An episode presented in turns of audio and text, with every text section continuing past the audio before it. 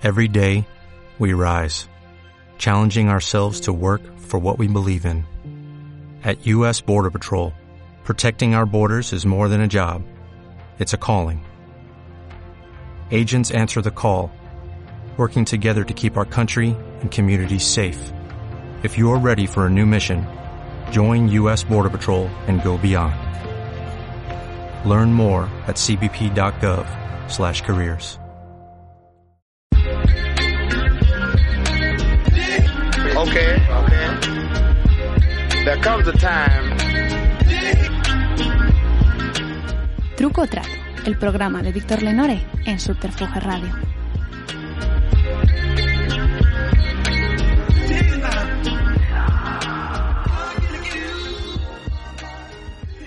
Bienvenidos a Truco o Trato, el programa semanal de entrevistas de Subterfuge Radio.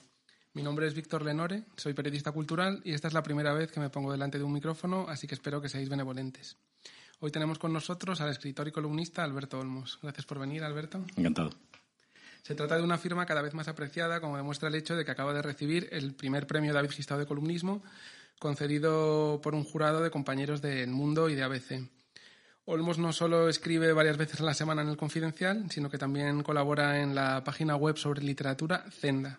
Ha firmado ocho novelas, la última con el título Irene y el aire, que publica la editorial Seix Barral y trata sobre la experiencia de la paternidad. Eh, yo siempre he disfrutado especialmente su faceta como crítico literario, me enganché a sus reseñas con el seudónimo del lector malherido, un alter ego que se hizo célebre por sus argumentos informados y despiadados. La idea de este programa es tratar un solo asunto en profundidad y en el caso de Alberto he decidido preguntarle sobre el dinero, ya que es uno de los pocos columnistas y novelistas capaces de hablar eh, con esto, de, sobre esto sin, sin, sin demasiado pudor. Así que empezamos la entrevista que tengo que advertir que no es solo, no, no, la voy, no voy a leer las preguntas, digamos, de manera lineal, sino que las, las he hecho trocitos con unas tijeras y las he puesto en una caja para que Alberto las seleccione de forma aleatoria y sea un poco más, más divertido. Yo pienso que sí. ¿Divertido para quién? Divertido. Para mí, por lo menos, es más, es más divertido y más inesperado. Y Podrían ser billetes, que ser billetes mi- de la premisa 50. era que si se pueden divertir en el hormiguero, nosotros también nos podemos divertir, aunque sea de manera más modesta. Así que, Bueno. Alberto, cuando quieras, cogemos una Y pregunta. te la paso, decimos, Me la ¿no? pasas, sí. A ver si nos pasamos el COVID y se hace famoso el programa. Venga, sí. ahí hay un montón de preguntas aquí. Pues esta eh, es una frase de un artículo tuyo que en un acto de habilidad me he olvidado de, de copiar el título, pero bueno, yo leo la frase que me, me gusta mucho. Dice, por eso yo desde hace años y a todo aquel que quiera escucharme, le digo que la literatura no es la literatura, que hay acaso dos literaturas, una de los listos y otra de escritores. Creo que me engañaron y que tengo todo el derecho del mundo a vengarme de ese engaño, o al menos a no contribuir a él. Esto es una cosa que, que- que yo no escucho a mucha más gente que tú, Ah. ¿no? Que hay una, digamos, dos castas dentro de la literatura, los que realmente les gusta el oficio de escribir y lo que ello conlleva, y otros que son una especie de, eh, no sé si llamarlos trepas o gente especialmente espabilada eh, que es capaz de... Estoy haciendo un esfuerzo por localizar ese texto, creo, que- creo que es de, de Zenda, de una eh, serie, digamos, de cinco artículos que la sobre, que no se titula así, pero tenía que- podía haberse titulado El arte de trepar. Sí, es, es de esas, me acuerdo ahora Que no- no- la no sé- sé Se si- llama Cuando fui un genio del mal, ¿no? Eso. No sé si tiene exactamente que ver con, con dinero, en algún caso. O sea, realmente es como... No sé, es complicado porque realmente tengo tantas ideas en la cabeza para escribir las columnas que, que ahora mismo eh, estoy yendo en todas las direcciones. Pero quieres que te comente la, la- la sentencia, ¿no? La frase. Sí. Bueno, en el sentido de la misma que te digo que puede dar, puede dar mucho juego, pero casi te voy a citar a Jiménez Los Santos. Porque me gusta mucho una noción que creo que leí en una, entrevista suya, para empezar fuerte, ¿vale? no, Jiménez Los Santos me da igual, pero que lo cierto es que soy muy como honesto con las referencias. Entonces, el concepto de estar en el secreto. Y esto lo decía él, creo que son los comunistas, lo que sea, pero vale para todo, incluso para este espacio donde estamos de la música también tiene su secreto, ¿no? Entonces, desde fuera, la literatura, el cine, la música, el fútbol, eh, a mi juicio, eh, eh, es, es romántico. Entonces, para- desde fuera la literatura para mí, viniendo de un pueblo de Segovia, con eh, padres sin ninguna conexión cultural ni, ni formación, de hecho, eh, ni casi letrada, ah, pues te lo crees todo, te crees que uno manda un libro, se lo publican, entonces vende un montón y, ¿sabes qué te digo? Yo creo que todos sabemos un poco realmente de qué va el rollo ahora mismo. Pero me fascina que sigue funcionando, sigue funcionando el... Tocaban en el retiro, no sé dónde. Esto me lo he tenido en mente últimamente por algo que estoy escribiendo. No sé si te acordarás, dado que es de la música, ella baila sola, que habían tocado en el retiro y cuando se eh, retiraron ah, le preguntó a alguien, ¿alguna vez tocaste de verdad en el retiro? Y dijeron, no, pero quedaba tan bonito. Pues exactamente eso es el estar en el secreto, saber que, que, no, eh, que si escribes un libro y lo publicas no, no va a ir a ningún lado por sí solo, salvo a lo mejor en un caso milagroso, y que hay toda una serie de estrategias de, eh, y de protocolos y de amabilidades y de eh, servidumbres que, que, hace que eso funcione. Y creo que eso es lo que quería decir con este texto, que como soy muy ordenadito, que con el dinero no sé si tiene mucho que ver, salvo que evidentemente si te va bien en algo, pues ganas dinero. Bueno, tiene que ver con el dinero, yo creo, eh, que hay un capital, digamos, en metálico y otro capital cultural. Y sabes que hay gente que sabe qué es lo que tiene que decir y qué es lo que tiene que hacer para, para conseguirlo, ¿no? Sí, sí, sí, claro, porque, por ejemplo, los, los premios literarios, eh, es muy dudoso que te den un premio. Por eso yo estoy tan. Bueno, eh, ahora a lo mejor le hago una pregunta sobre el tema. El premio, por ejemplo, de David Gistau, uh, que son 10.000 euros, que como vamos a hablar de dinero, hay que decir cifras todo el rato, ¿vale? A mí me encanta además. Eh, pues 10.000 euros por un artículo que escribí en su momento y que me pagaron por él, y que son 10.000 euros que no esperas, realmente eh, en alguno de estos días de pensarlo, o sea, 10.000 euros, por lo menos para mí, es que hasta suena bonito. ¿Sabes? O sea, tiene como un sonido, como una música así metálica, 10.000 euros. Entonces, es la primera vez que me dan dinero de verdad. Yo creo que por un texto de mil palabras, mil euros también son a 100 euros por palabra o a 10 por palabra, lo que sea. A 10. y en la literatura nunca he tenido esa, esa, experiencia. Y de hecho, con mis 45 años y llevando en, en, escribiendo libros y sobre todo leyendo bastante y comentando libros muchísimo tiempo, creo que este año es la primera vez en mi vida que me han llamado de jurado de algún lado. Con lo cual, eh, 600 euros me pagan. ¿Tú sabes lo que para mí 600 euros? Por, por, leerte cuatro manuscritos y votar. O decir que, que, gane quien quiera. Es un pastón. Es una pregunta retórica, probablemente evidentemente lo sabes. La de artículos que hay que escribir para ganar 600 euros. Entonces, la pregunta que yo me hacía, que no es que mmm, quiera hacerme la víctima, sino que como, como, reflexión, o sea, ¿qué puede pasar en este sistema editorial y, y concursal para que haya mil concursos en España y haya como, a lo mejor 100 interesantes, que nunca se les ha ocurrido llamar a un tío que más o menos ha hecho famoso por reseñar libros y leer mucho, que soy yo. ¿Sabes lo que te digo? O sea, ¿qué tiene que pasar para que en, en, en, en Alcalá de Henares tengan un, un, premio de novela y nunca digan, pues a este tío del, del Confidencial, que, que, de vez en cuando se le lee, y parece que independiente y tal, y, que bueno, está al, cabo de la calle de lo que se publica, a lo mejor es un buen jurado. ¿Qué creéis que tiene que pasar? Pues, pues que todo está hilado, todo está... Mmm, he conseguido mmm, organizar este concurso de cuentos en, en, Guadalajara. Pues voy a llamar a mis tres amigos. Y ya que estamos, vamos a llamar a fulano para que participe. Y cuando gane, eh, será jurado. Entonces llamaremos a no sé quién para que participe. Entonces, claro, por eso entiendo yo, mafiosamente o conspiranoicamente, eh, nunca me han llamado a mí. Que es una cosa cojonante, ¿no? O sea, que decir, hay muchos jurados y yo no, no, soy jurado nunca, estoy siendo por primera vez este año. Y, y ahí voy, que es bastante fascinante y yo estoy a, a esta nueva orden pues gratamente sorprendido de que he participado en el, en el, en el David Gistau con una columna que elegí, elegí yo porque te, te, te, leí dudas sobre ello. Tú eres el que, el que te proponías. Con este me propongo este texto mío. Y, y recibieron como 400 artículos, supongo. Eh, y de los ocho, pues yo creo que a Jorge Bustos le trataba algo y los demás nada. Y decidieron, eh, según pone la nota de, del propio premio, aunque luego me lo dijeron también, pero lo ponen el premio, por unanimidad. O sea, es bastante halagador. Y dices, madre mía, o sea, esto en el mundo editorial no lo he visto, en el mundo literario no lo he visto en la vida. ¿Sabes? A lo mejor es que no valgo para ser escritor de novelas, también es verdad. No sé. Bueno, yo eso lo, lo, explicas también que no te voy a hacer ninguna repregunta, pero yo sí, sí, quiero claro, decir lo que, quieras, no, no, discute no, lo que sea. No, pero que el, el, a mí me parece que el premio David Gistau me parece de los más bonitos y limpios que hay. Primero, no, se acaban de inventar. Claro, sí. se lo acaban de inventar, mm. nace de la pena porque una persona que era compañero y bastante admirado y amigo eh, de muchos pues ha muerto y lo mismo se corrompe con el tiempo, pero ahora, vamos, me parece una excepción y me parece un premio muy bueno. No sé, yo cuando participé, eh, también participé, por ejemplo, yo he tenido, mm, tengo dos hijos, como reitero en mis columnas, y en las dos ocasiones en las que iba a ser padre, por primera y por segunda vez, participé en la beca BBVA, que es el concepto de, que a mí me encanta, que no sé si está eh, establecido, de dinero gratis.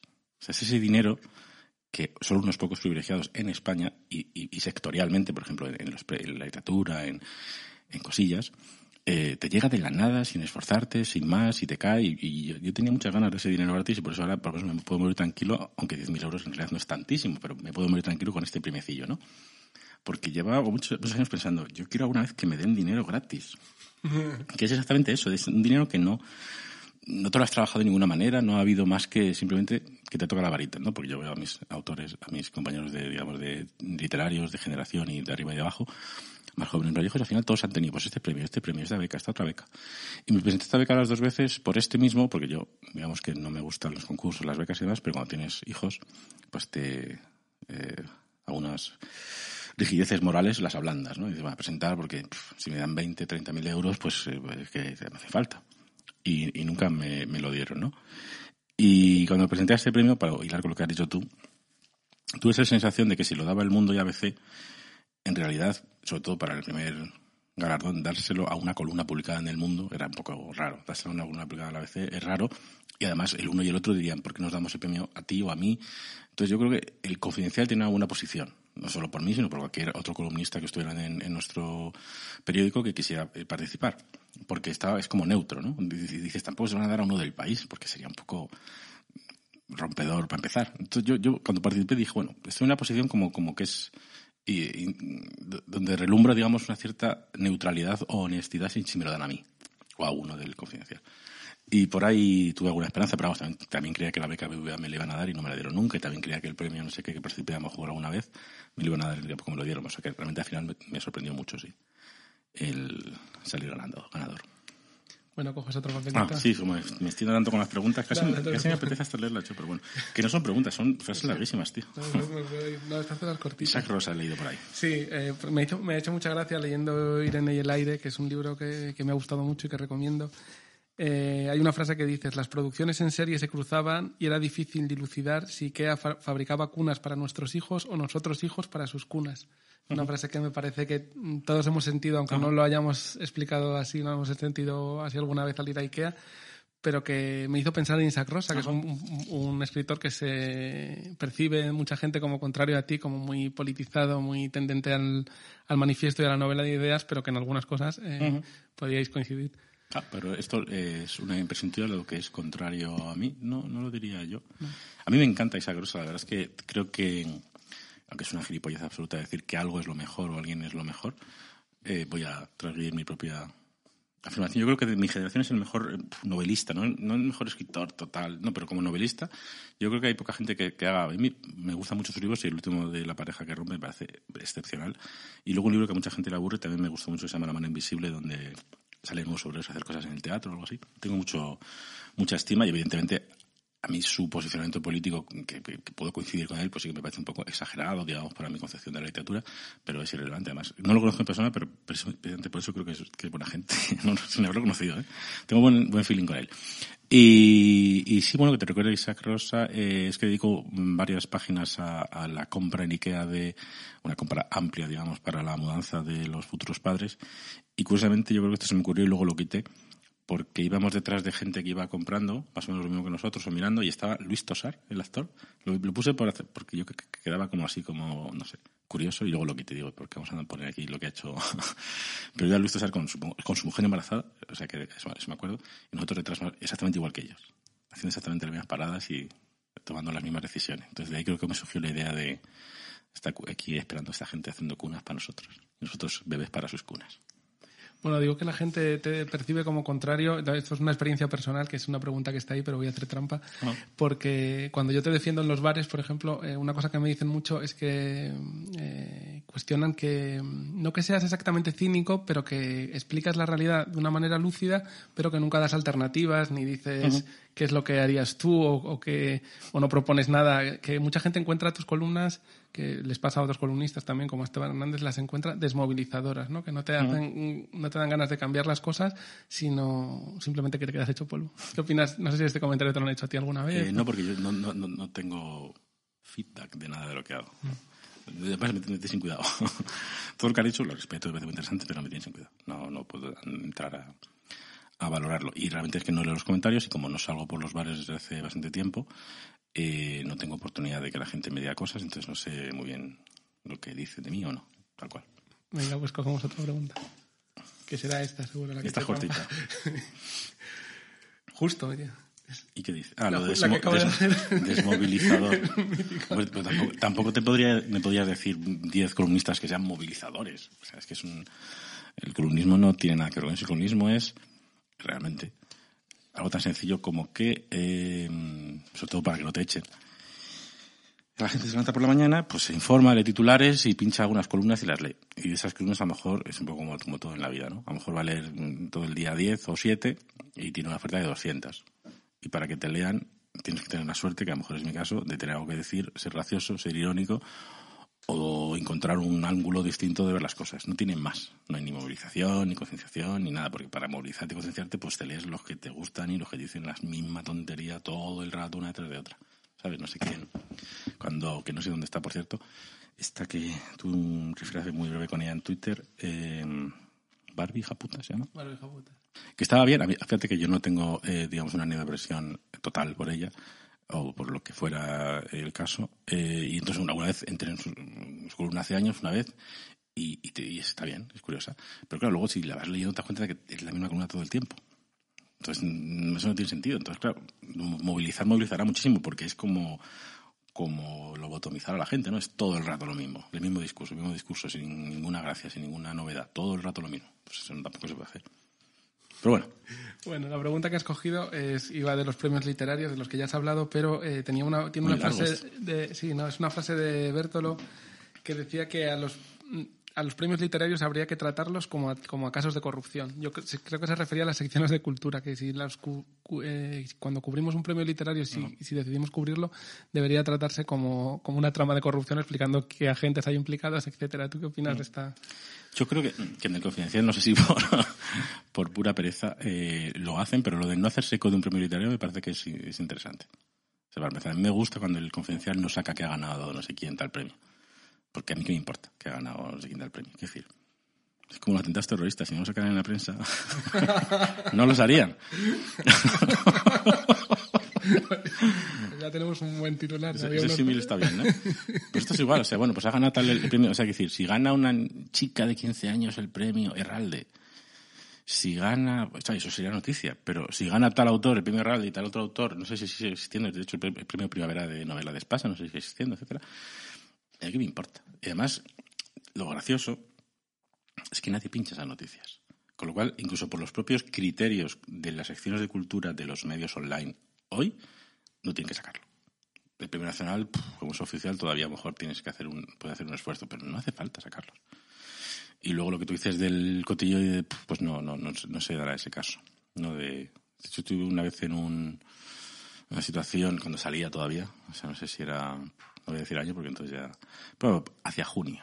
Hacia junio de un año estaba yo en una mesa y alguien me dijo, pues va a ganar fulano de tal, tal premio conocido.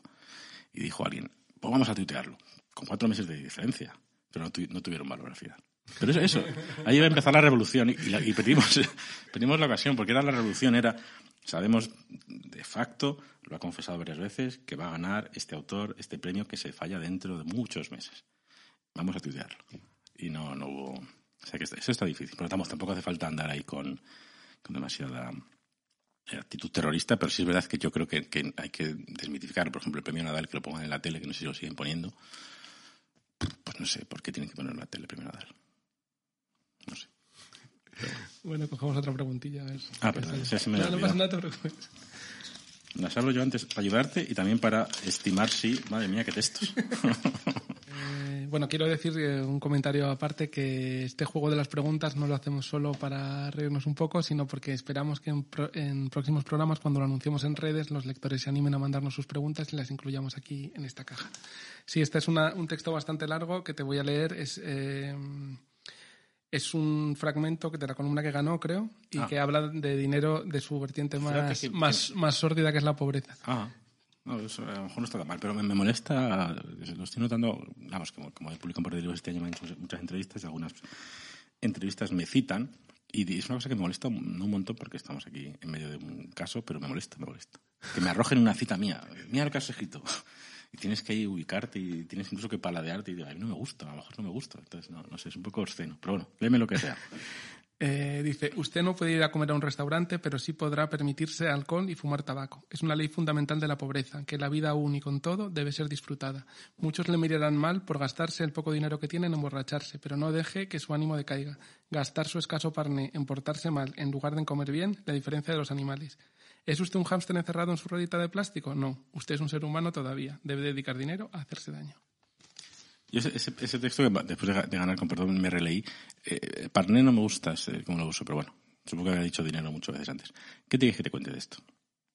Eh, pues como, eh, eh, esto, a ver, tú llegas a estas conclusiones de esta columna que está tan bien escrita y que ha gustado a tanta gente porque lo has, has sufrido en, en tu Bueno, propia sufri- carne, ¿no? Has Sufrido, bueno, y, y me, me hizo gracia sí. que en alguna entrevista, creo que la del mundo, eh, decían, no, como fue, como, no sé si decían pobre, pero igual. Esto lo vivió, no, yo estoy, yo estoy en esa situación permanentemente. Ahora con 10.000 euros me da cuenta de que es exactamente el dinero que me falta para no estar en esa situación. O sea, los 10.000 euros del premio Cristao me han hecho comprender que me faltan 10.000 euros para más o menos ser una persona normal. Eh, y, y sí, no, no, es claro, claro. Yo eh, en esa situación creo que estaba desde que llegué a la universidad, eh, desde que salí de la universidad, y luego en Japón, siempre. Y ahora mm, eh, tuve un momento más o menos bollante eh, cuando entré en la vida adulta con trabajos más o menos serios y sin hijos, pero ahora que tengo hijos estoy en lo mismo. O sea, mi actitud eh, hacia, la, hacia la vida es, eh, es el no consumo. O sea, es así. Entonces yo, yo ahí, ahí expreso ese, tipo de, de realidad de salir al mundo diciendo, no, no, yo no voy a comprar nada, salvo lo estrictamente básico. Estricto. Te das cuenta que yo, con, con perdón, eh, de dinero de lo que íbamos a hablar, todavía no hemos dicho cifras, pero solo con mi mitad del alquiler y los 300 euros maravillosos de ser autónomo, ya son 800 euros que tengo que tener ganados, ¿sabes? Y eso, eh, escribiendo artículos, pues no es tan fácil, depende de cuándo te paguen por los artículos, pero que decir, ya, ya son 800 euros. Y luego todo lo demás, y luego los niños, y luego no sé qué. En fin. Y, y sí, sí, sí, son simplemente repasé un poco la, actitud que yo tenía y que sobre todo en el, en el, en- el barrio de Almendrales en, Usera. Y ese tipo de, de cosas es lo que me llevó ahí. Y también, bueno, la, la experiencia. Nosotros, yo tuve una, tengo una anécdota recurrente en mi, en mi pareja y también con los cuatro amigos que me quedan del mundo editorial, que es la de alguien que ganó un premio potente, oficial, tomando unas cañas y levantándose y diciéndonos, y diciéndonos adiós. Y, y nos dimos cuenta de que, creo que nos dijo adiós, gracias por las cañas, que nadie le había dicho que le invitábamos, pero él, que acababa de ganar un premio, o dos, y que además era bollante, y nosotros que éramos, en fin, mis amigos siempre del mundo editorial también son muy tirados, tuvimos que pagar. ¿no? Entonces ahí en- entendí lo de que los ricos, digamos, una cosa que tienen es que como no pagan nada, también por eso son más ricos. A todos se les invita, a todos se les perdona. Y por ahí fui recopilando anécdotas, pero vamos, me salió del tirón, la verdad es que no tuve que darle muchas vueltas porque me salió del tirón la, la experiencia, no de ser, digamos, pobre, de no tener para comer, sino de, de realmente esta actitud de eh, yo no puedo consumir ni, ni salirme de un gasto porque, eh, porque no puedo.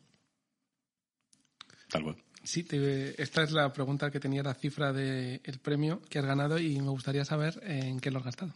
Es una pregunta que nunca entendí de, del premio Nadal, creo, cuando yo que lo, he criticado ahora, digamos, por la tele, pero yo era súper fan de ese premio, porque me parecía como la puerta grande de entrada en la literatura en, eh, desde los, vamos, desde que ganó la Foret y tal, y tenía Umbral, tenía Sánchez Ferlós, etcétera. Y luego los 90 seguía siendo interesante con, aunque, con el que era finalista, etcétera. Y la pregunta, ¿qué te vas a gastar el dinero? Pues, pues obviamente no me lo voy a gastar.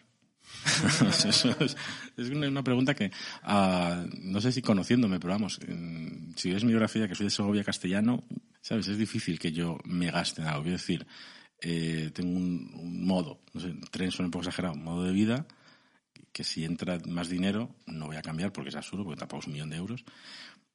Y tampoco voy a de repente a decir, me voy a comprar un iPhone, ¿sabes? Pues no.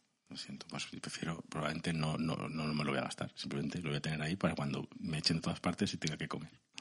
es así, es- no hay, no hay otro cálculo mayor. Ni, aparte, como ahora no se puede hacer viajes, pues tampoco podría. Pero sí, sí, yo, eh, el ahorro creo que es un, hablando de dinero, creo que una de las fases más eh, nocivas de la, no sé si historia de la humanidad, pero desde luego de la historia de mi tiempo en, en el mundo, es la de que el dinero no da la felicidad. Creo que es una de las frases más tóxicas ever. ¿No lo, no lo que es así? O sea, toda la vida escuchando el dinero no da felicidad, no sé qué, el dinero no lo es todo, etcétera. Sabe todo el mundo que el dinero es la felicidad y lo es todo. Eso es lo que tenemos que enseñar a nuestros hijos desde el primer día. Y uh, el tema del ahorro, creo que el ahorro también tiene una mala prensa. En general, muchas eh, virtudes incuestionables tienen mala prensa y encima se adjudican siempre a, a, un espectro reaccionario, ¿no? como por ejemplo el mérito. Ahora con la educación resulta que el mérito que la igualdad ahora, no sé, creo que Orientú le siga por ahí en su libro además también, pero en el Confección he leído varios artículos al hilo de esto, como que el mérito, tontería, nada. Entonces, claro, la gente que no tiene eh, padres de posibles, si ni siquiera puede destacar en esta sociedad por, el mérito, pues estamos acabados. Es una cosa acojonante. Bueno, el ahorro. A mí el ahorro me parece que es, eh, desde muy pequeño, he sido siempre muy ahorrador y me parece fundamental para, este, para tener libertad el tener dinero. Porque si no tienes dinero ahorrado es que estás vendido. Vendido a tu jefe, vendido a tu pareja, vendido a todo. Entonces, claro, a mí me das 8, 10.000 euros y no pienso en gastarme, pienso en ahorrarlo. La virtud castellana del ahorro, totalmente. Sí, sí. Bueno, fin. pues cogemos otra preguntilla. Y además, como tengo hijos, si me muero ahora mismo, pues se lo quedan ellos. Bueno, esta es una pregunta sobre. Te has dicho, has recomendado lo de, lo de ahorrar. Eh, a mí me, es una pregunta sobre una escritora de 19 años que se llama Elizabeth Duval, que a mí me, me interesa mucho y que me parece especialmente hábil a la hora de venderse como, como, un producto literario en las redes, no más allá de que te gusten o te, te, gusten sus textos. Y me quedé bastante impresionado cuando me contó que ya tenía un agente literario a los 19 años.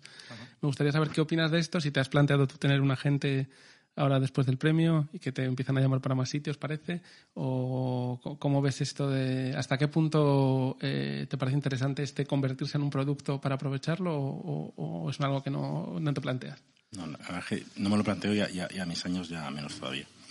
Bueno, pero planteas, vamos, en tu pregunta, si no lo he entendido mal, hay como dos elementos. Uno es el agente, pues el agente cualquiera tiene agente, puede tener. Yo tuve durante un libro sobre ejército enemigo, sí que tuve agente, y luego ya nos separamos, lo que sea y no he vuelto a tener y, no me parece que tenga que ver con venderse, convertirse en productos, simplemente es el que gestiona eh, los negocios con la editorial, precisamente porque no sé si los autores, pero bueno, hay muchas variables. Por, por un lado puede ser que autores uh, les parezca, como sería el caso en, en, en mí, por ejemplo, andar diciendo pues 5.000, no 6.000, siendo tú el autor, es un poco obsceno también hay otros autores que simplemente a lo mejor con sus editores se llevan bien, entonces entrar ahí con el tema del dinero, cuánto me pagas, pues necesitas un intermediario que haga eso. Y luego ese, ese eh, agente también sirve para las traducciones, en teoría. Y luego lo de venderse en redes y convertirse en un producto y tal, pues eso es que lo, del, lo de esto. La primera pregunta o comentario que me has hecho sobre ese, esto que decía del arte de trepar es exactamente eso. Entonces yo no tengo ninguna, ninguna habilidad ni intención de tener habilidad en estoy en Twitter a ver quién es guay, quién es famoso, quién ha triunfado. Irene Vallejo ha triunfado, ¿no? Irene Vallejo se ha triunfado y ha vendido leí el otro día 100.000 ejemplares, pues entonces ya tiene poder, porque si ella dice a sus 100.000 lectores, he leído este libro de Alberto Olmos y está genial, entonces me viene bien. Por lo tanto, voy a empezar a hacerle la pelota, que es un poco como yo veo que funciona la gente. Pues no, yo no, lo puedo hacer. O sea, yo sí tengo ganas de decir que Irene Vallejo tiene un libro muy bueno, pues lo diré, pero no. Pero esta cosa que se nota, además hay que seguir, que a mí me hace mucha gracia, a mí solo yo creo, porque es, son cosas muy de hilar fino. Si tú sigues las famosas, para los que eran mis columnas, eh, entenderán lo de famoso, las famosas tres páginas finales de una novela donde se da gracias a todo Dios, ¿sabes qué te digo? Sí, no? No sé por qué hay que poner tres páginas, además tres, dos, dos y media, todo nombre, nombre, nombres. Eh, hay algunos autores que, que, son obras maestras, porque las pones juntas de, las de sus libros de los últimos diez años y se ve que va saliendo gente y entrando gente nueva, ¿sabes? O sea, no, no, no tiene agradecimiento a un amigo para siempre o a un compañero de viaje, pongamos, literario o cultural, sino que de repente tal autora es famosa, entonces entra en sus agradecimientos. Después de dejar de ser famosa, ya sale de sus agradecimientos. Entonces el otro que se ha hecho famoso entra en los agradecimientos. Siempre hay que estar pegándose al que triunfa. Esa es un poco la, la habilidad que yo noto en algunos autores y que es todo lo que yo detesto de la vida, vamos, de, de ser, no, no, ser insustancial, de ser, no ser de fiar. Entonces, no, no, no tengo la intención de ser producto dentro de que una vez que escribes y publicas, pues es un producto. Claro. claro, es que no me refería, me he expresado mal. Cuando digo convertirte en un producto es ser consciente de que eres un producto e intentar aprovechar esa circunstancia para eh, no, alcanzar prefiero, el máximo. Yo prefiero ser, ser, seguir el, siendo máxima... idiota toda mi vida, sinceramente. Estoy en serio, sobre todo ahora que ya tengo una edad que tampoco vamos a ir a ningún lado, prefiero ser idiota toda la vida a ser un miserable. O sea, lo siento. O sea, que decir, es, dejando al margen el, el apelativo miserable, esta autora no es la que ha ido a, a no sé qué cosa de la tele. ¿Cómo se llama lo que ha ido? Bueno, fue de muy joven cuando eh, era una activista trans, eh, fue a Crónicas Marcianas eh, a explicar su caso, pero no sé Ah, si- no, pero esto del, no sé, no, lo mismo, habrá ido más veces a la televisión. parejas que no sé qué, se hacen parejas con Sobera. Ah, sí, ha ido a First Date, sí, acudió ahí a First Pues yo creo Date. que además que creo que leí en algún tuit o algún artículo suyo o algo que decía que he ido allí a hacerme promoción. Sí, es. O sea, eso lo dijo, ¿no? Claro, pues, sí. eso yo no lo Algo, haría si no nunca. es algo parecido. Pero nunca, nunca. O sea, es imposible que yo haga eso. Esa, esa era la pregunta. Madre mía, qué preguntas más extensas. Ah, sí, eh, sobre tu columna que ganó también otra vez. Hay una frase que, que es mi favorita, que es, eh, la columna realmente no habla de la pobreza extrema, sino que habla de la pobreza sutil de solo poder comer, ¿no? Sí, es lo que te Eh, comentaba antes. Sí. Sí, sí. Claro, eh, porque si fuera pobreza extrema no, no, no tendría un ordenador para escribir la columna, por ejemplo. Claro, pero, me Pero- quiero- lo que la pregunta, lo que quiero decir es, este es el, el estado en el que está la mayoría de los agentes culturales que, según mi observación, desde los años 90 o así, y con la crisis esta que tenemos encima, parece que es un estado que se va a, pro- Mm, a sí, sí, prolongar yo más, que, un- que parece eh, temporal, pero que hay que empezar a tomar como permanente. Sí, bueno, luego están los, los datos que, como estamos en un, en un mundo donde los expertos son los mayores charlatanes y engañabobos del mundo, etcétera, y los datos los ofrecen institutos como los que lleva Tezanos. Pero se supone que hay un dato que es que más de la mitad de los españoles tiene un sueldo de mi- mil euros, creo. Mil cien, ¿no? Como 60%, 70%. ¿Tú tienes eso en la cabeza? ¿Así fijo? sí.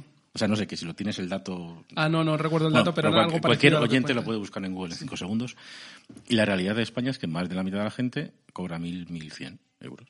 Pues, pues- pues eso es esto que estoy hablando yo aquí. O sea, porque si cobras, como también explico ahí, en otra columna que también iba sobre el tema, si cobras mil cien euros, pero tus padres te han eh, dejado en herencia una casa entera en Malasaña, pues en realidad eres rico porque, porque ganas casi 1.800 o 1.000 porque no pagas nada de alquiler.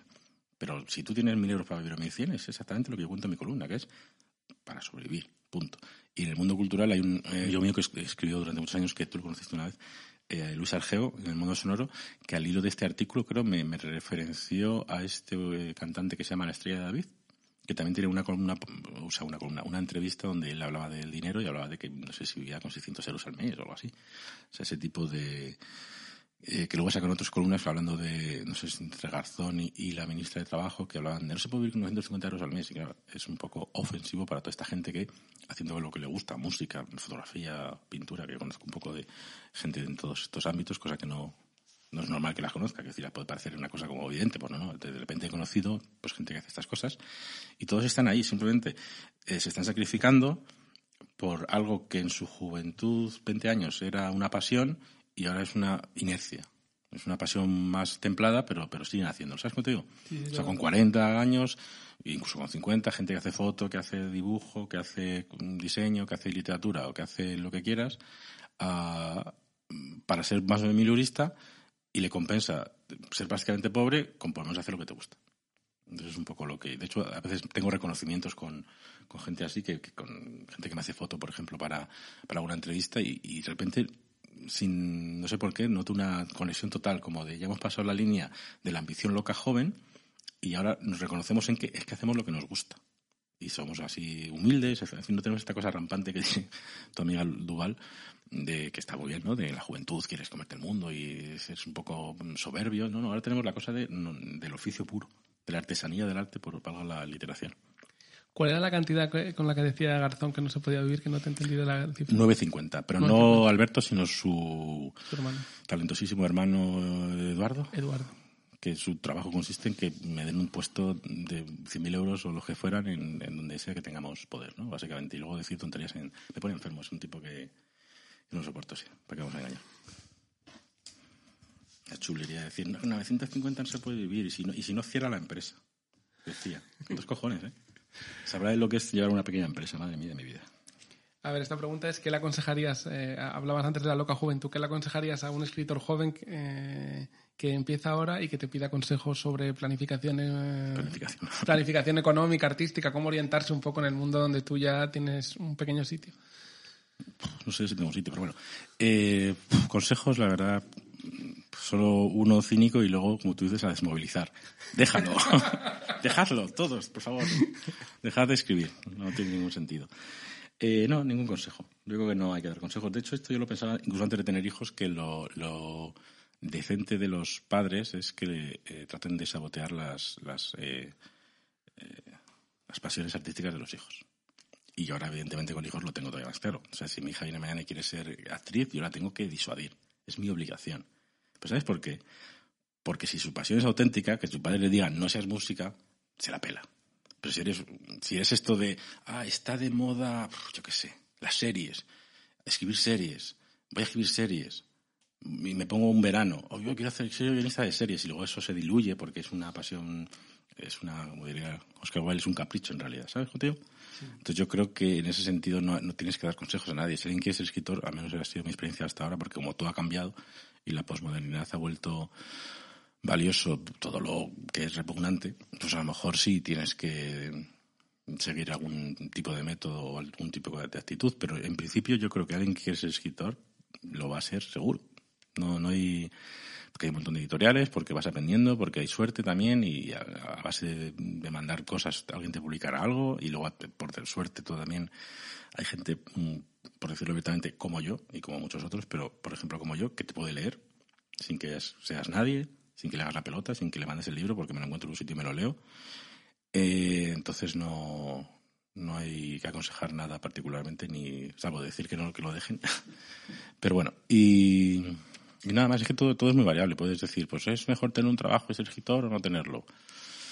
Pues es que esto es otro tema, ya que hablamos de dinero. No sé si iba a caer esa pregunta, pero es una cuestión acojonante. Te das cuenta de que yo cuando salía de noche y tal, y luego de hecho a veces, como ahora no salgo, eh, repaso y digo, no trabajaba nadie, tío. O sea, todos los que eran escritores, digo, ¿de qué, de qué vive toda esta gente? Y, luego dices, ah, este escribe no sé dónde, el otro. Yo, claro, yo conozco el, el, mercado, entonces sí, sí, yo, yo, que soy un columnista ahora que, que, no está mal pagado, yo sé lo que se puede más o menos cobrar la gente, entonces es imposible que viviera de un artículo al mes. ¿Sabes lo que digo? Entonces vas viendo y todo el mundo puede tener, pues eso, sus colaboraciones o sus talleres o no. Pero no pueden, y luego los libros no venden nada, nadie. Salvo cuando de repente venden mucho, entonces se nota. Entonces, toda la gente del mundo editorial, hay un montón de gente que no trabaja en nada, y te digo, llegando a los 30, a los 35 tranquilamente. Y luego, claro, salen las entrevistas diciendo que son pobres. Claro, pues si no trabajas en nada, ¿cómo vas a tener dinero? Lo que no dices es, pero vivo en casa de mi papá, mi papá me compra una casa, mi mamá me compra una casa, tengo, tengo una casa de la abuela, eh, me pasan dinero, no me pasan, me pasan más dinero, heredado, eso no lo dicen. Pero claro, como no trabajan, en realidad más o menos tampoco viven tan bien, pero es verdad que, que cuando dicen que no tienen dinero, no dicen, porque además ni siquiera trabajo. Entonces es, es alucinante la cantidad de gente que en el mundo editorial que se tira el rollo de, ay, soy pobre. ¿no? Pero luego, claro, te encuentras cosas que, que además lo tenía en la cabeza contártelo porque eh, iba de dinero esto. Cosas fascinantes, en dos ocasiones me han pasado, o dos, o dos me, recuerdo, me acuerdo, eh, tipo, voy a dar un taller y me dice un autor, un conocido, lo que sea, ¿para qué das talleres? Es un rollo, no sé qué. vale. Y otro me dijo, otro autor, oye, estos artículos, cuando empecé en el confidencial, digamos, a, eh, semanalmente, ¿no te quita mucho tiempo para escribir eh, tus libros? Es como si no entendieran que hay que pagar facturas. O sea, era acojonante, ¿no? Porque era como, es como dice, ¿por qué, ¿por qué estás ahí poniendo copas? Es muy, es muy aburrido, ¿no? Y la gente te trata mal. Por, por, por vicio, por capricho, es que no, o sea, yo alucinaba con, con las preguntas, dices, es que, ¿qué le digo a este, a este chaval que me ha dicho que porque si los artículos no me quitan tiempo, que le explico que hay que pagar cosas, que hay que... O sea, son gente, te lo juro, y llegados a los 30 y más, ¿eh? Alucinante. Bueno, sobre esto eh, hay un... Entonces, a lo que iba, claro, a lo que iba es...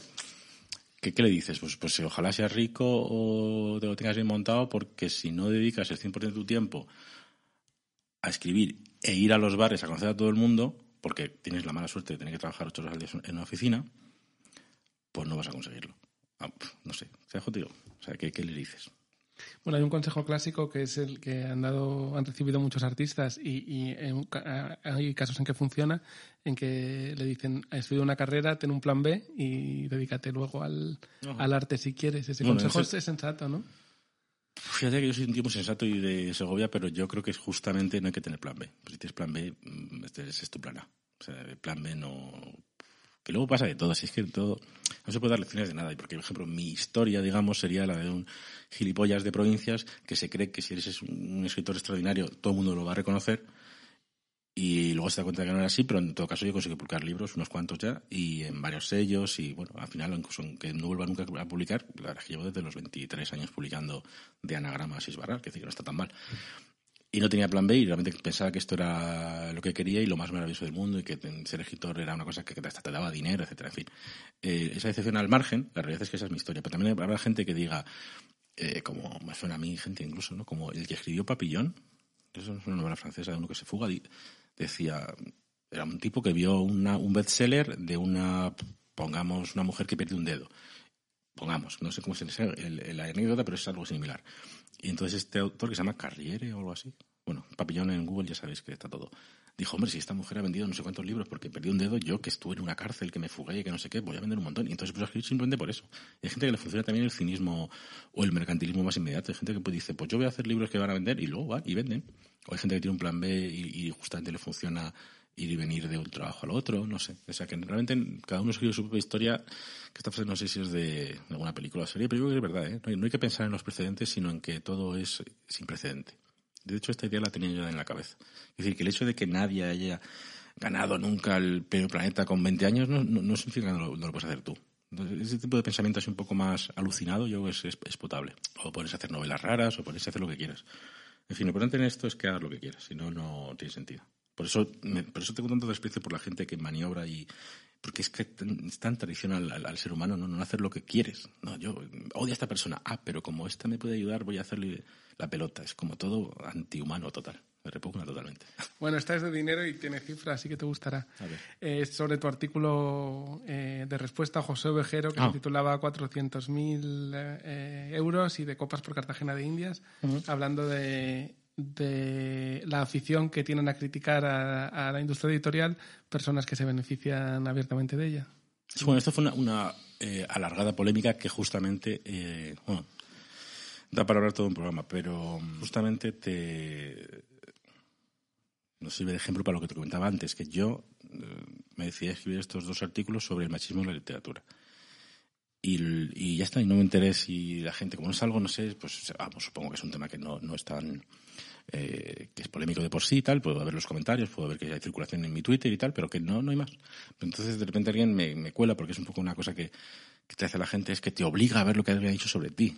Entonces a mí este José Ovejero, que la verdad es que no tenía mucho aprecio como autor, me parece un autor solvente y una persona que, bueno, estaba en su, en su mundo, que es un mundo donde yo no llego a leer. Entonces es un autor que yo no, no, no leía más que un par de libros que creo que había leído. En fin, no, no hay ningún conflicto anterior.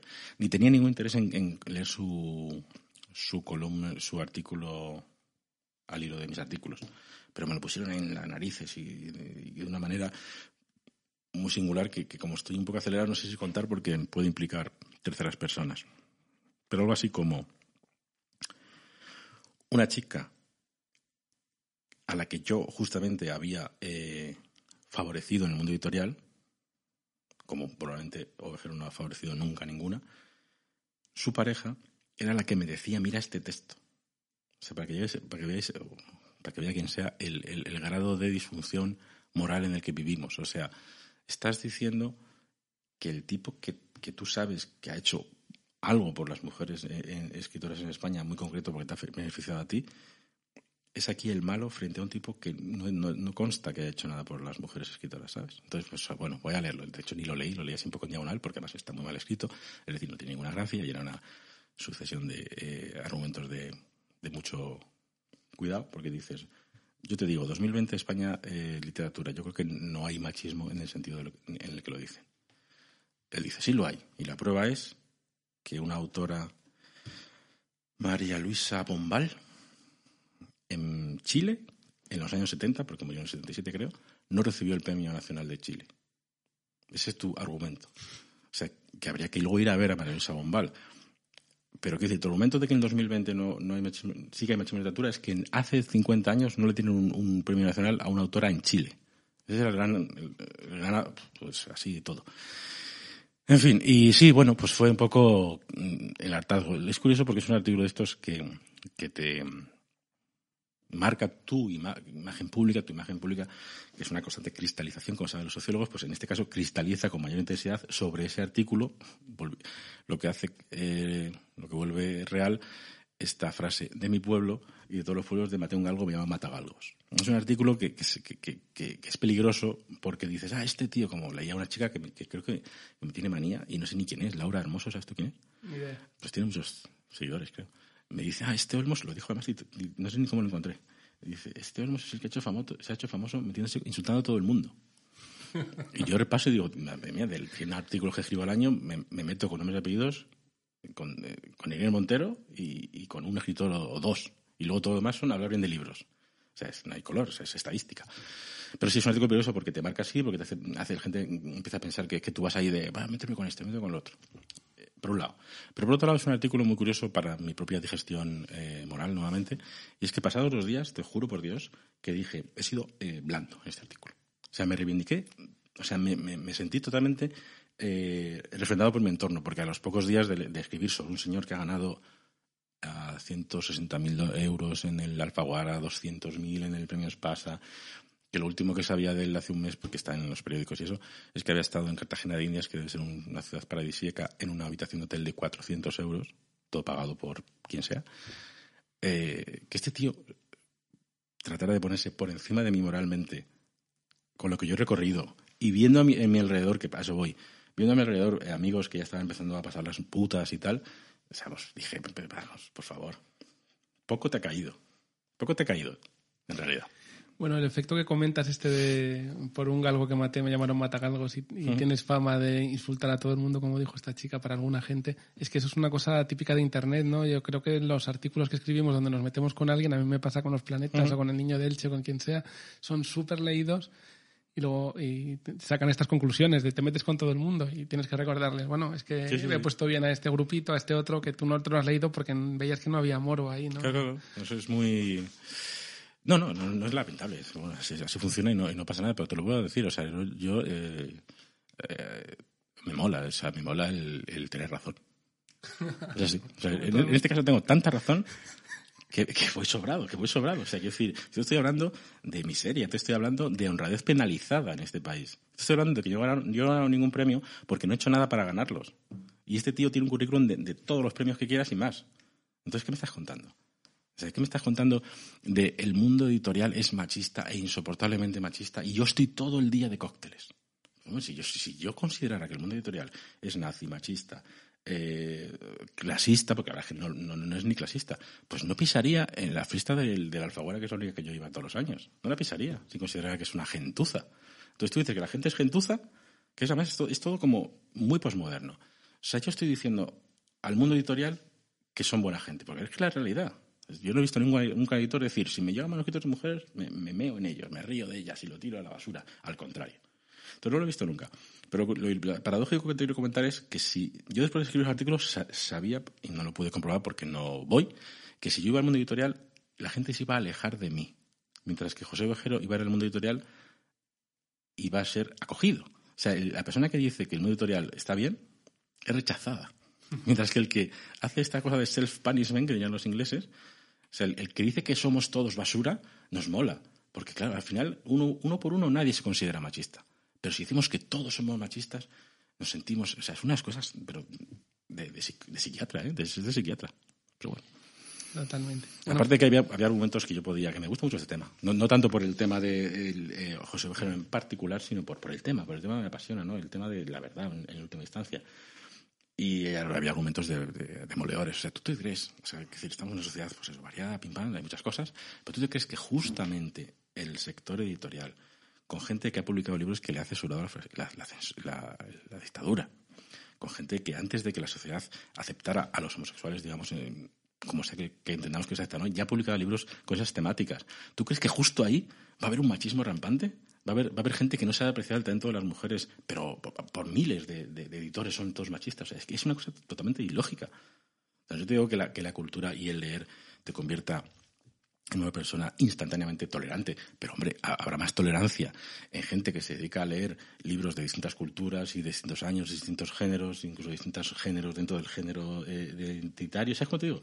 O justamente lo contrario. Es imposible que sea más machista el mundo editorial que la mina, ¿sabes? Pero no, hay que transmitir que esto es la mina, que esto es una parada de camiones en la Nacional 6 y todos son brutísimos y, las pobres autoras están ahí sojuzgadas. O sea, es una cosa acojonante. O sea, es una, es una bola, pero es, es como, como todo en la política actual, que es, te pongo una verdad absoluta que, que no puedes negar y en cuanto dices, no, pero es que no es así, ahora mismo, no hace falta eso, ya eres un facha o ya eres un machista. Pero esto es así, o sea, muchas autoras que ahora se han hecho más conocidas al calor de estas polémicas, o sea, desde que entraron con 20 años, apoyos míos, de los editores, de otros críticos, de todo hombres de otros autores, un trato totalmente normal y de repente dicen, hostia, aquí hay un negocio, voy a hacerme la víctima. Y a mí me han dejado alucinado. Hay dos casos en concreto que, he citado a veces y no voy a volver a citar, pero alucinado. De, yo les he visto, vamos, alfombra roja, desde que llegaron. Trato selecto, todo el mundo apoyándolas. Y y de repente han dicho, estoy aquí sola en el desierto del machismo literario, y me merezco todos los premios y todos los reconocimientos y mi vida si no y mi, vida es una lucha a, cuerpo, a brazo partido contra, contra los elementos cuando tú sabes que has estado todos que han salido en el país con 15 años ¿sabes? o sea hay gente que eh, varones de talento que no han salido en el país en 50 años de escritura ¿qué me estás contando? así casi todo es una cosa es una cosa impresionante sí bueno voy, voy, A, hacer trampa y voy a hacerte una pregunta que está ahí, pero que lo mismo no sale. Que es que me gustó mucho una frase de Irene, Irene y el aire eh, que decías que una, eh, describías una conversación con, con, tu novia donde os dabais cuenta de que la única derrota vital posible era no tener niños. Que esa es una frase que es un poco contraria a la fama de estas personas que me hablan de que encuentran tus textos cínicos, desmovilizadores o algo así, me parece la mayor movilización y el mayor rayo de esperanza que puede haber, ¿no? Una pareja eh, que en medio de la situación que hay ahora diga la única derrota vital que podemos tener es no tener críos. ¿No puedes hablar un poco de ese momento? Pues yo creo que no. No, sé si, es una frase que se me ocurrió a mí, a lo mejor se la comenté a, a Eugenio, a mi novia. Pero vamos, el, el tema de tener hijos no eh, como cuento en ese, en ese pasaje, no es una cuestión eh, que yo defienda ni propague para nada. O sea, yo tengo claro cuáles son los, las prioridades, cosa que mucha gente no tiene. Es, es, agotador en el mundo en el que vivimos estar todo el rato eh, departiendo con gente realmente muy limitada, que juega con, que juega con unas barajitas de, niños pequeños, ¿no? Entonces, porque aquí la realidad no es, porque he escrito hace poco un artículo sobre la familia, entonces ya soy nuevamente pues el más facha o lo que sea, y no, es una cuestión de que no, hay ninguna necesidad de tener hijos, ninguna. Pero lo importante, que a veces se, olvida, es que los hijos que existan, los niños que existan, a ser posible, pues tendrían que ser todos y queridos. Que no, no es, no parece, a mucha gente parece una cosa obvia, pero no es nada obvio. Entonces, eh, aquí lo jodido no es que hay muchos niños o hay pocos niños, que eso es irrelevante. Y si no quieres tener hijos, no los tengas, a mí me traes sin cuidado. Pero si se da el paso, esos hijos tienen que ser lo más importante de tu vida. Entonces, claro, es así, es de sencillo. O sea, no es como, ah, es que nos obligan a tener hijos y encima a sacrificar nuestro mm, futuro laboral no sé qué por los hijos. No, no. Es, todo va mucho antes. Es, si quieres tener hijos, es para cuidarlos. Pero claro, la gente es acojonante. Quiero tener hijos, pero también quiero salir de copas por la noche. Pues no, pues no vas a poder, salvo que seas millonario. Eh, en fin, la gente que no entiende nada. Y, luego sí, yo pensé que mm, tener hijos no me... Eh, que yo creo que fui yo como el que, el que mm, dirigió esta pareja hacia tener hijos, pero sin tampoco mucho entusiasmo. Entonces intervengo yo y voy, mm. a, citar al Papa Francisco, que es una cosa que me gusta mucho. A ver, ¿qué pasa? En la última encíclica, eh, hablando de la inmigración, decía eh, que él defendía el derecho a no emigrar, que los inmigrantes africanos deberían tener el derecho. Y eso me hace pensar en esto que estás contando tú ahora, que la izquierda defiende muchísimo, con muchísimo entusiasmo y razonablemente el derecho al aborto, pero que estaría bien también que alguien defendiera el derecho a tener hijos, ¿no? De, Por muy mal que te vaya laboralmente, si esa es una cosa que te va a realizar, eh, pues que hay algún tipo de mecanismo para que, para que puedas eh, tenerlo. Eh, coño, es que te lo voy a decir. Sí, que el tema de tener hijos, donde relumbra, donde de repente te, te, te, te enganchas, es, en que realmente puedes hacer muchas cosas en tu vida. Y puedes, por ejemplo, ganar mucho dinero o, o divertirte mucho. O si tienes alguna profesión que, que, que en, su, en su deriva consigue éxitos, por ejemplo, ser campeón del mundo de no sé qué, o ganar el premio Nobel, o ganar premios. Pero eh, hay una gran irrelevancia en estos éxitos, en realidad, porque, por ejemplo, yo he dado talleres en los que leíamos o preguntaba si había leído la gente Soldados a la mina, que junto a Patria puede que sea el bestseller más espectacular del siglo XXI en español, y la mitad casi no, lo había leído. eso te, te da a entender, de, y estaba igual. Es decir, que incluso el éxito más increíble y más acojonante, pasados 10 años, no le importa a nadie. Entonces ibas viendo un poco ahí la vieja gloria de la música, que tenemos aquí un montón de retratos, no importa, a esta gente no le importa a nadie.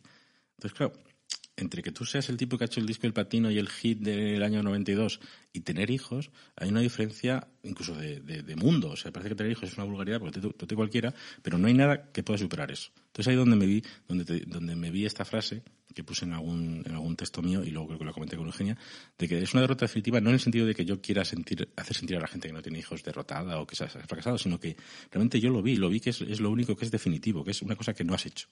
Además, también me, me hacía gracia estas discusiones sobre tener hijos o no tener hijos, me hace gracia la, que el posicionamiento, a, tener un nombre, ¿no? Antinatalicio, como se llame, eh, pues viene de gente normalmente puedes decir que hay izquierdas o progre, pero también gente divertida, ¿no? Entonces gente que, que, que, le parece normal probar las drogas, ¿no?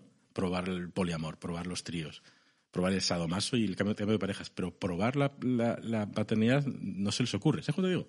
Quiero decir que dentro del, si nos vamos a jugar un poco en términos retóricos, es un poco lo mismo, es, te vas a ir de este mundo sin probar lo que es ser padre, que es lo más acojonante que te puede pasar. Entonces no es una cuestión de hay que procrear porque Dios, porque la Virgen, porque los impuestos, porque la ciudadanía, no, tiene nada que ver con eso, es una cosa de... Por eso digo que, yo lo notaba como una otra definitiva, porque es una experiencia tan abismal, claro, que no, eso, eso, sí o no, o lo pruebas o no lo pruebas, no hay vuelta atrás. Y me hace gracia que, que la gente no, no lo defienda o no, o no aprecie que efectivamente es una cosa que dejas de hacer, ¿no? Eso es como dejar de, de probar montar en avión. No me he muerto sin montar en avión nunca. Pues muchos te dirán, pues, pues es curioso montar en avión, es una experiencia curiosa ver el mundo desde lo alto. Pues tener un hijo es una experiencia impresionante. Claro, la diferencia es que montar en avión es una experiencia y tener un hijo es un compromiso. Entonces yo creo que es una experiencia alargada. Esa gente divertida lo que no le gusta es el compromiso o lo que de lo que huye. Hay muchos que tienen hijos y no se comprometen en lo más mínimo también. Pero bueno, ¿Qué íbamos a hacer? Pues eh, venga, la última pregunta, que nos quedan tres minutillos y nos despedimos. ¿No quieres hacer una que te gusta a ti particularmente? No, ya la he hecho. La que me, gusta, la que, me gustaba hacer es la de los niños. Madre mía, he hecho un montón. Pero las estás escogiendo, que estás haciendo trampas. Tuve... Es que si no, para acabar con una que mole, ¿no? Bueno, la última opción, a ver si me gusta esta, que es cortita con cero glamour. No, esto ya lo has explicado. Ya, se me ha ocurrido una. ¿Cómo cero glamour? Yo tengo mucho glamour. ¿Cómo no voy a tener glamour? Cuéntanos algo. Eh, se cumplen dentro de nada 15 años, 10 eh, años del 15M, perdón. Ah. Eh, y es un tema sobre el que yo creo que tú has escrito especialmente bien. ¿Ah, ¿Sí? sí. por ejemplo, la reseña que hiciste de Trincheras Permanentes ah, de Carolina León hablando de eso.